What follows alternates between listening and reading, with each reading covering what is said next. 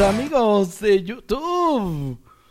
Bienvenidos a Entre Juegos y Manzanas, señores. Bueno, pues ya sabes, suscríbanse, suscríbanse, Twitter, Facebook, Instagram, Twitch. En Twitch estamos jugando eh, Fórmula 1, estamos jugando Gran Turismo 7, estamos jugando esos juegos, también estamos metiéndole al eFootball 2022 que ha mejorado un montón, ha mejorado muchísimo ese gameplay. Vuelve la gran franquicia y esperamos que ya con la Liga Mexicana en eFootball 2022 esto se va a poner buenísimo, amigos. Así que hay que revivir ese juego, ese grandísimo juego, Winning Eleven, eh, International Superstar Soccer, todo eso que viene desde ahí, desde el Super Nintendo. Vamos a revivirlo, vamos a, vamos a echarle ganas para que ese juego vuelva a tener a la gente cautiva y jugando todos los días ahí en los torneos. Estaría muy bien ahí con el, los, los, torneos y demás. Ojalá que podamos ir a jugar mucho eFootball 2022. También estoy jugando por ahí Spider-Man que necesito retomar el Spider-Man 1 y el, el Miles Morales en PlayStation 5. Se ve muy bonito ese juegazo. Así que pues ahí estamos en Twitch también. Pues prácticamente por ahí cada dos días estamos ahí en Twitch por las noches, amigos ya que pues bueno, en las mañanas estamos, estamos trabajando, ¿verdad? Estamos trabajando, señores. Y vamos con las noticias porque lo primero, lo principal, el día de hoy, 25 de abril, se compró Twitter, la grandísima empresa Twitter fue comprada por más de 44 mil millones de dólares por el señor Elon Musk, dueño de Tesla, de Starlink y es el visionario de hoy en día en materia de tecnología, señores. Así que vamos a hablar el día de hoy de eso y vamos a hablar de Apple, vamos a estar hablando también de videojuegos de Xbox y de Play. Station 5, señores. Entonces vamos con la primera, la primera noticia, señores. Vamos con la primera noticia.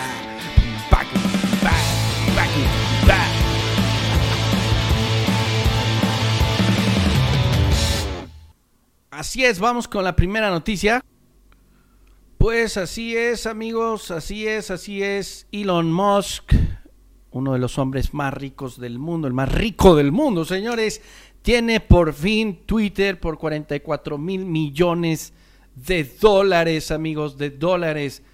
El fundador de Tesla llegó a un acuerdo que venía desde el 2013. Por fin hoy se da final a las negociaciones, señores, después de que hace unas semanas se retractara y dijera que ya no quería y bajaron las acciones y luego volvieron a repuntar y luego ya cuando bajaron las acciones ahorita lo compra y repuntan las acciones de Twitter, señores, porque decía que no eran no era muy confiable Twitter y ahora que bajaron, pues la compró, señores, la compró a 54.20 centavos eh, a 54 dólares con 20 centavos por acción, lo compró y dijo, la libertad, la libertad de expresión, señores, la libertad de expresión, aquí lo tienen, es la base de una democracia funcional y Twitter es la plaza pública donde se debaten asuntos vitales para el futuro de la humanidad, dijo Musk en un comunicado.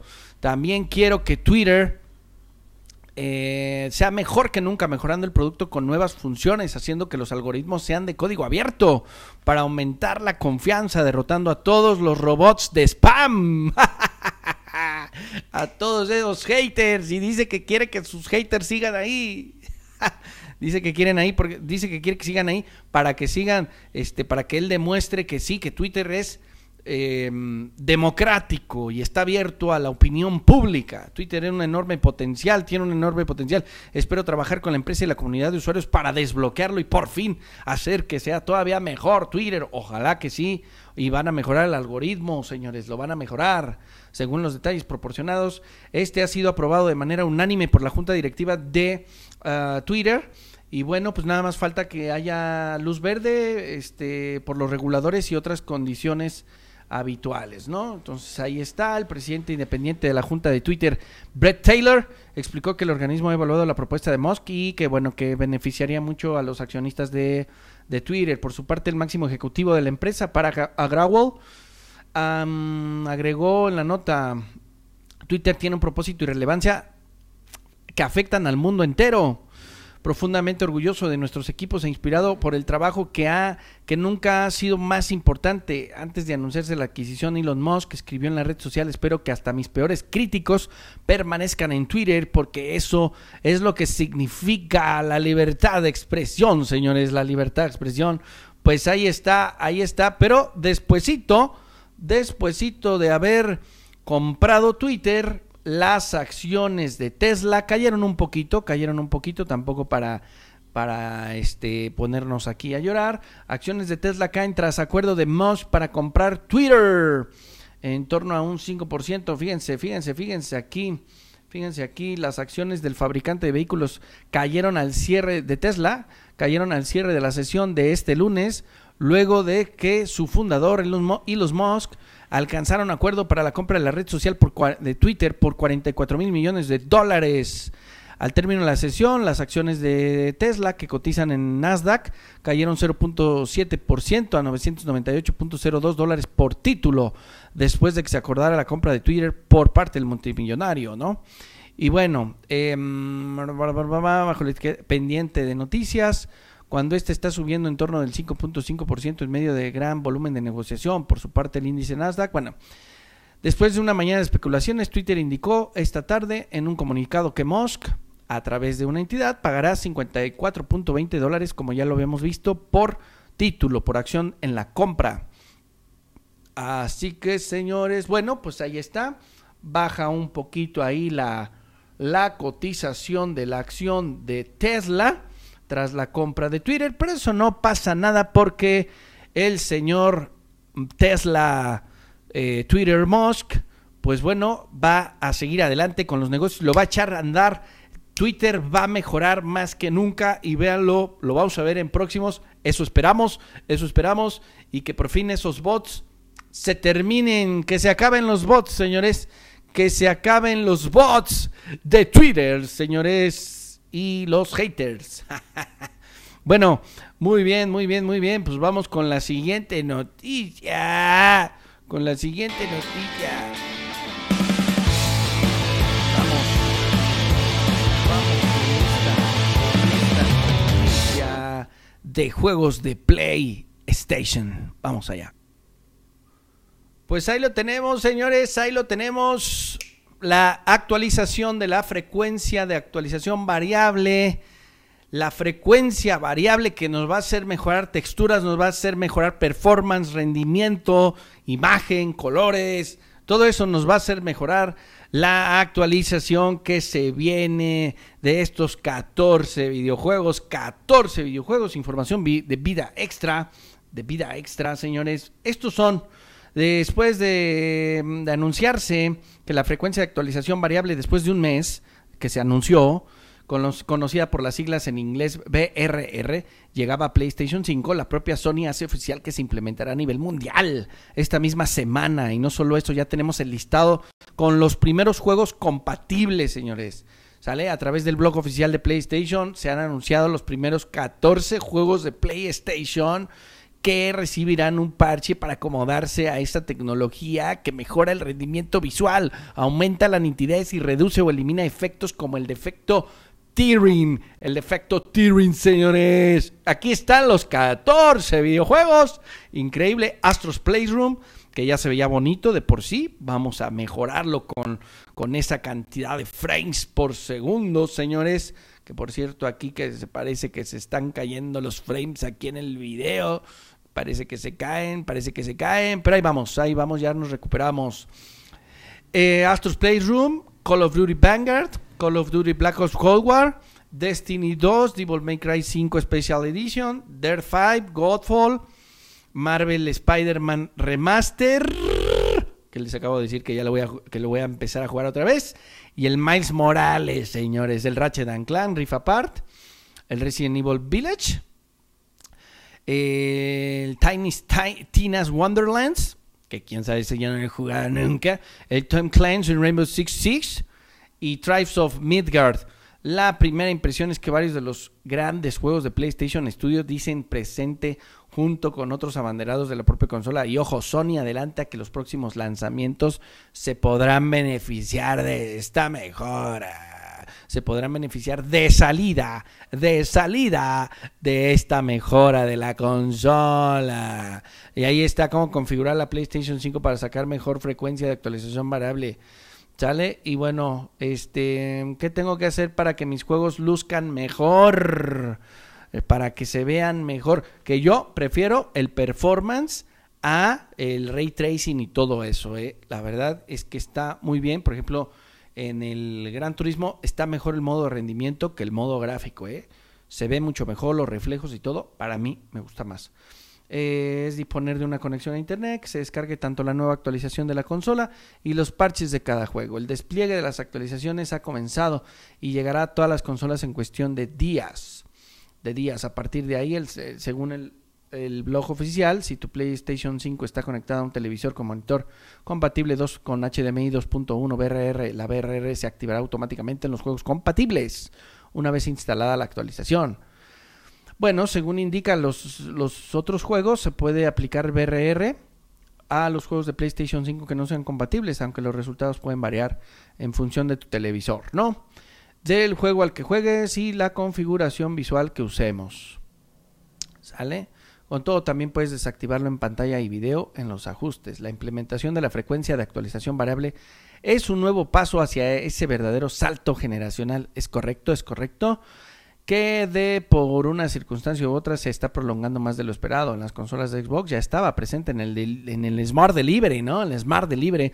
Y se espera que este nuevo empujón de calidad para esta primera hornada de juego sea solo el principio de una mayor. En cualquier caso, nuevos motivos para retomar nuestras partidas de nuestras obsesiones favoritas allí donde los dejamos. Y ahí está entonces los 14 videojuegos, ahí los tienen ustedes para que los puedan descargar, los puedan mejorar, los puedan instalar y puedan actualizar su consola PlayStation 5 para que corra como nunca, como nunca en esta nueva generación, señores. Ahí está Sony haciendo un grandísimo trabajo, aunque no le guste a los haters.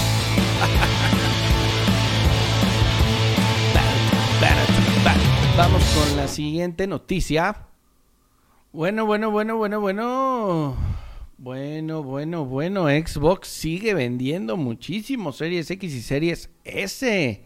Sí, supera en ventas a PlayStation 5 y Nintendo Switch en los Estados Unidos de Norteamérica, nuestros vecinos de Norteamérica, Xbox Series X y S y Switch lideran las ventas de consolas en el mercado estadounidense, una en dólares y otra en unidades respectivamente. Elden Ring fue el juego más vendido de marzo.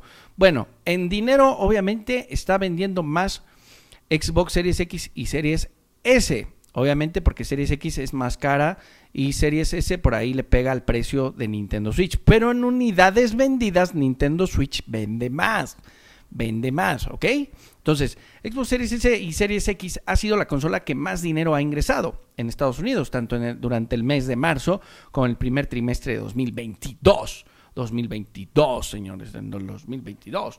Ese es uno de los titulares más destacados que se puede extraer del nuevo informe de ventas del mercado estadounidense que ha publicado la firma analista NDP Group.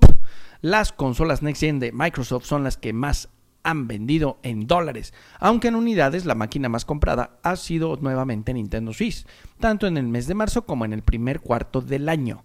Según explica Mac Piscatella, eh, director ejecutivo y analista de NDP Group, Xbox ha tenido un gran mes debido a la mejora de su cadena de suministro, que ha logrado alcanzar cierta parte de la semana. Los problemas de stock siguen estando presentes en el país, según remarca Picastela. Piscatela.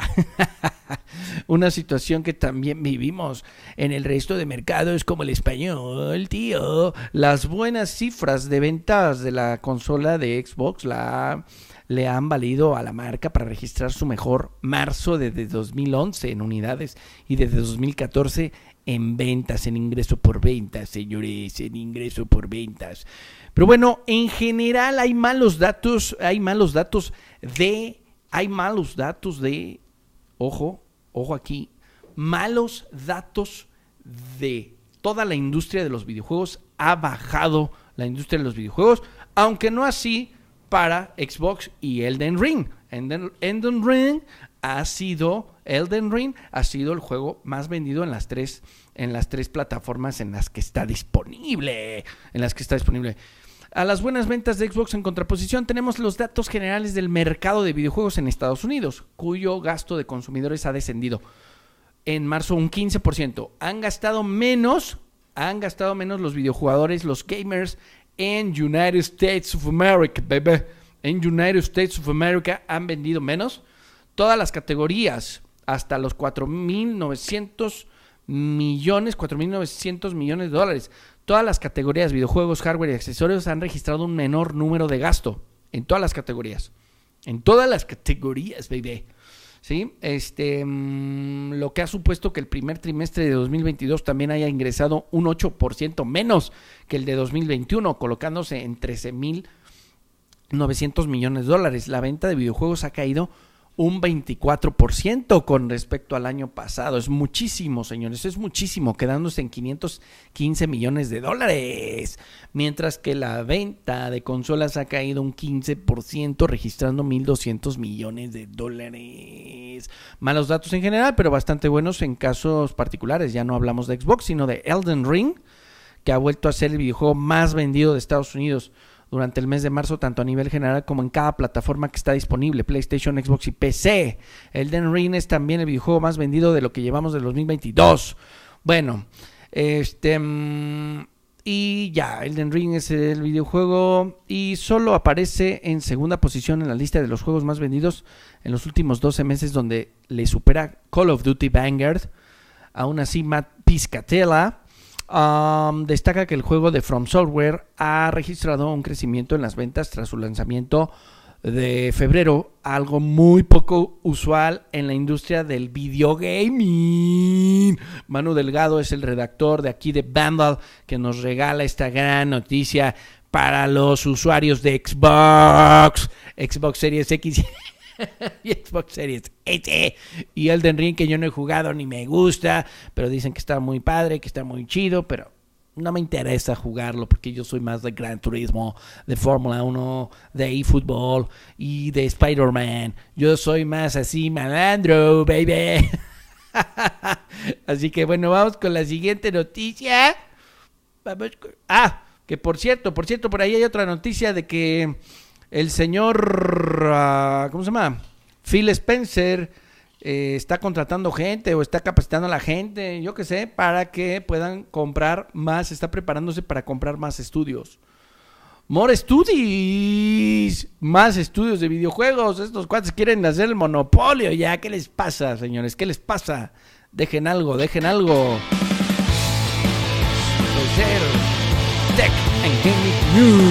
Vamos con la siguiente. Vamos con la siguiente noticia. Ahora sí vamos con los iPhone. Con los iPhone, baby.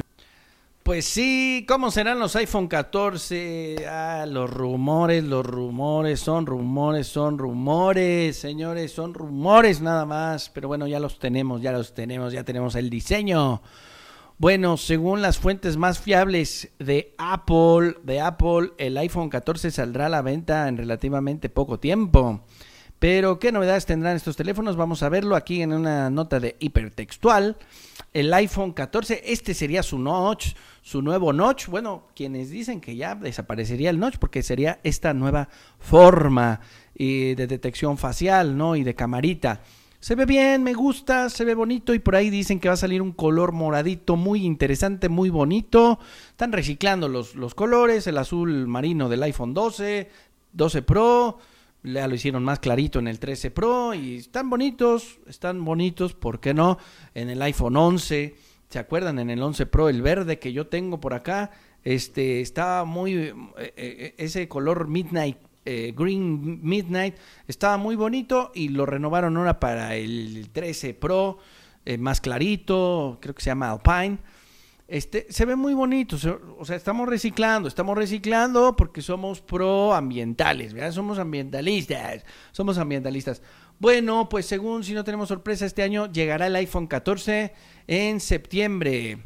Y bueno, ¿cuáles son las novedades? La desaparición del notch como tal, y um, bueno, aquí lo vamos a tener. se acaba el iPhone mini, se acabaría el iPhone mini, ya no habría iPhone mini y Apple lanzaría cuatro modelos, un iPhone 14 de 6.1 pulgadas, un iPhone 14 Max, un iPhone 14 Max de 6.7 pulgadas, un iPhone 14 Pro de 6.1 y un iPhone 14 Pro Max de 6.7. O sea, la novedad sería quitar el mini y, y, poner un iPhone 14 más grande de lo que tenemos, un Plus o un Max, ¿verdad? ¿Por qué? Porque las ventas de los iPhone mini no han sido brillantes en estas últimas dos generaciones, a pesar de que un nicho minoritario lo llevaba reclamando durante años. ¿Sale? Entonces, eh, el grueso de los consumidores prefiere teléfonos con pantallas grandes, de grandes dimensiones. Bueno, se acabó el notch, se acabó el notch en los modelos Pro, si se queda en el modelo normal, y el Pro tendrá esa I latina bien bonita ahí acostadita, se va a ver muy bonito, a mí me gustó, me gustó, pero no quiere decir que desaparezca el, el em, desbloqueo con el Face ID, señores, con el Face ID. Otra de las novedades es que em, vamos a tener el mismo diseño que hasta ahora tenemos en los iPhone 14 este, mm, bueno, en los iPhone 13 más bien, en el 12 y en el, en el 13, vamos a tener el mismo diseño, cuadradito y tal. Bueno, el chip A16 para los Pro y el A15 para los demás, ¿ok? Que, por cierto, pues ese es el mismo que tenemos para el A15, es el mismo que tenemos para los, para los iPhone 13. Entonces, solo el Pro tendría el nuevo chip A16 Bionic esto, además de diferenciar mejor a los modelos más caros, también podría estar relacionado con la escasez de chips que actualmente atraviesa la industria. La nueva cámara, nueva cámara, señores, tenemos nueva cámara para los iPhone 14 Pro con una densidad de megapíxeles, un nuevo sensor principal de 48 megapíxeles, pero bueno, hay una tecnología, hay que ver si se queda natural esa resolución con eh, esas fotos que puede sacar así de gran resolución o va a tener la tecnología Pixel Binning que combina o Binding que combina la información de varios píxeles en uno en este caso, las imágenes resultantes tendrían igualmente 12 megapíxeles, pero bueno, mejoraría mejoraría como lo que hoy tenemos, pero mejoraría la luz, mejoraría eh, no tanto ruido, estarían, estarían más bonitas las fotos en el 14 Pro. Conexión satelital para caso de emergencias, podríamos, podríamos hablar, podríamos hablar en caso de emergencias. Este, también el Apple Watch nuevo podría adoptar esta tecnología. ¿Cuánto costarían los iPhone 14? ¿Cuánto costarían? Bueno, pues más o menos lo que cuesta lo que tenemos actualmente, ¿no? Entonces un Pro, un 13 Pro está de 26 mil pesos en México, 29 mil pesos el Pro Max. Y bueno, pues de ahí vas mejorando, vas mejorando, vas mejorando este, la capacidad del teléfono, pues también tendrá que ser un poco más elevado el precio, el precio de ese teléfono tan, tan bonito, ¿verdad? Tan bonito. Ahí está el Green, el Green Alpine, creo que se llama, verde alpino, así es. Y bueno, pues ustedes ya irán, a mí me gusta más el azul, ustedes ya irán, pues un terabyte, ¿no? 42 mil pesitos, ¿no? Más el Apple Care, pues lo agregamos, ¿por qué no? 48 mil pesos, ¿no? 48 mil pesos, que es lo más o menos lo que cuesta tu uh, Mac Studio, Mac Studio con M1 Pro, M1 Max, perdone, o pues también lo que cuesta su MacBook Pro de la nueva generación con M1 Max o M1 Pro. Costaría lo mismo tu teléfono, ¿verdad? Más o menos estarían en estos precios los nuevos iPhone 11 Pro, perdón, 14 Pro que estoy diciendo. 14 Pro, señores, más o menos por ahí. Yo creo que México va a estar más en 30 mil pesos o más por la inflación, señores. Acuérdense, Así que va, a estar más de 30 mil pesos, señores, la neta. Yo creo que a lo mejor el Pro normal va a estar en unos 28, 28 y el Pro Max más de 30 mil pesos, entre 30 mil para arriba, señores, para arriba. Entonces, bueno, pues ahí están, ahí están el iPhone normal, a ver, vamos a ver cuánto cuesta el 13 normal. El 13 normal está un poquito más barato, el 13 normal 18 mil, el mini que ya va a desaparecer y el 21 mil el de 21 mil es el iPhone 13 de 6.1 pulgadas. Entonces habría que ver cuánto va a costar el 3, el 14 Max, el 14 Plus, ¿verdad? que, que, yo no creo que vaya a bajar de unos 23 mil pesos el 13, el 14 normal y el 14 mal unos 25 mil pesos, señores, el 14 max. Yo creo por el tema de la inflación, acuérdense de mí, acuérdense de mí y bueno, ojalá que le atinemos al pronóstico. Bueno, los de hipertextual nos dicen que el iPhone Max 14 Max costaría unos 909 euros, 809 euros para el 14. Bueno, pero son euros, esto no le vamos a hacer caso porque necesitamos convertirlo a los dólares y a los pesos. Así que, bueno, señores, vamos con la siguiente, la siguiente noticia. Y la última noticia, la última noticia, señores que más bien van a ser comentarios de Apple. Van a ser comentarios de Apple. Y son estos, son estos. Me parece una gran guía la que nos regala nuestro buen amigo de Apple Hub en uh, Instagram. Síganme en Instagram, por favor, entre juegos y manzanas en Instagram. Me parece muy bien esta guía de comprador en abril 2022. Vamos a ver qué nos recomiendan comprar. Ojo, que si tú quieres comprar aquí, este, esta es una guía, señores. Esta es una guía que yo creo que va a merecer hacer otro video de esto. De Mac, ¿qué te conviene comprar en este preciso instante? Porque estamos viendo que van a venir muchas Macs nuevas, los iPhone y todo eso, iPads y todo eso. En abril 2022, ¿qué te conviene comprar? A mí me gustó mucho esta publicación de Apple Hub. Y bueno, pues vean, vean, vean, vean. El, el MacBook Air, aquí a la derecha ustedes están viendo este, un colorcito en, en amarillo. En rojo es que, en amarillo es que más o menos es una buena compra, en rojo es que ya no es buena compra y en verde es que es una buena compra. Entonces vamos con el MacBook Air de 2020 con el chip M1. Bueno, pues aquí es una buena compra, sigue siendo una gran compra el MacBook Air con el M1 que salió en 2020. Pero bueno, estamos en vísperas del MacBook Air con M2. Esos son los, los nuevos rumores que se tienen. Pero bueno, sigue siendo una gran compra, te lo recomendaríamos que te lo compraras. Este, el MacBook Pro también con el chip M1 de 13 pulgadas, ya no es una buena compra, ya no es una buena compra, hay que esperar a un nuevo modelo, del nuevo modelo con el M2, con el M2, ¿sale? El MacBook Pro con este, el M1 Pro y el M1 Max de 14 pulgadas y 16 pulgadas, cómprenlo está bien, está bien todavía, es un grandísimo equipo, acaba de salir el año pasado, a finales del año pasado. El iMac 2021, este, bueno, de 24 pulgadas, claro que sigue siendo una grandísima compra. De hecho, estoy grabando en este momento en un iMac 2021 de 24 pulgadas, ¿no? Este, el Mac Mini es una buena compra, pero vamos a esperar que va a haber a lo mejor un Mac Mini con M2 o con M1 Pro. Lo van a remasterizar el Mac Mini. Entonces, es una gran compra ahorita, pero bueno, podrías esperarte a lo mejor. No, o sea, si te lo compras no está mal, ¿verdad? Digamos que los amarillos es que si te lo compras no está mal, hiciste una gran compra, pero los rojos definitivamente evítalo. Como por ejemplo el Mac Pro, el Mac Pro descontinuadísimo. Descontinuadísimo, señores, porque pues trae los, los, los procesadores anteriores, hay que esperar a que le metan el M1 o el M2 que nos prometieron en la eh, cuando presentaron los de Apple, este presentaron el Mac Studio, ¿no? Dijeron, "Aguas porque viene el Mac Pro más pro que nunca, ¿verdad?" El estudio display, pues bueno, dicen ellos que es una buena compra, yo creo que no es una buena compra, está muy caro y está no me gusta, sobre todo porque está muy caro, 40 mil pesos más. No me late. El Pro, Pro Display XDR, pues es una gran tecnología.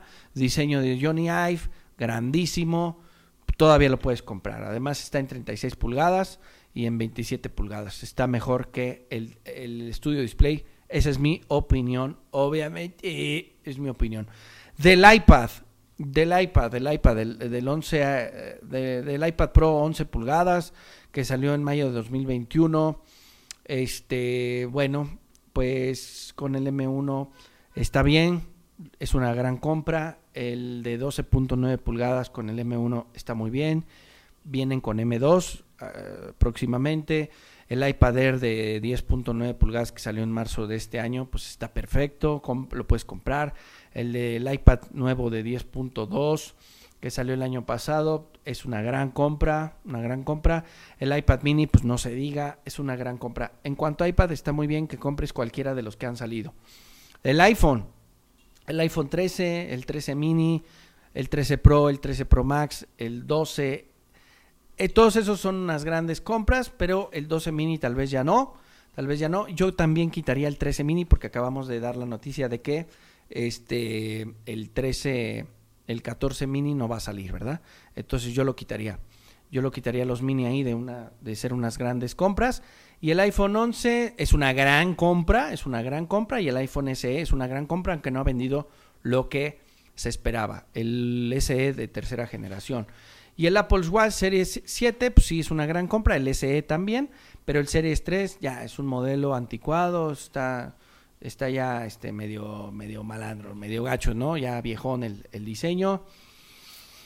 Y de los AirPods, bueno, de otros, de los de, del Apple TV 4K es una buena compra, el HD ya no es una buena compra, el HomePod Mini, eh, claro que son buenas compras, son unos grandes equipos. Los AirPods 2 ya no son grandes equipos, ya no los compres.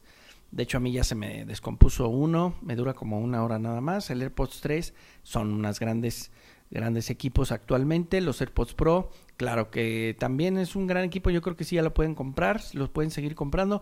El AirPods Max, eh, yo no diría que es un gran equipo, pero ellos dicen que sí.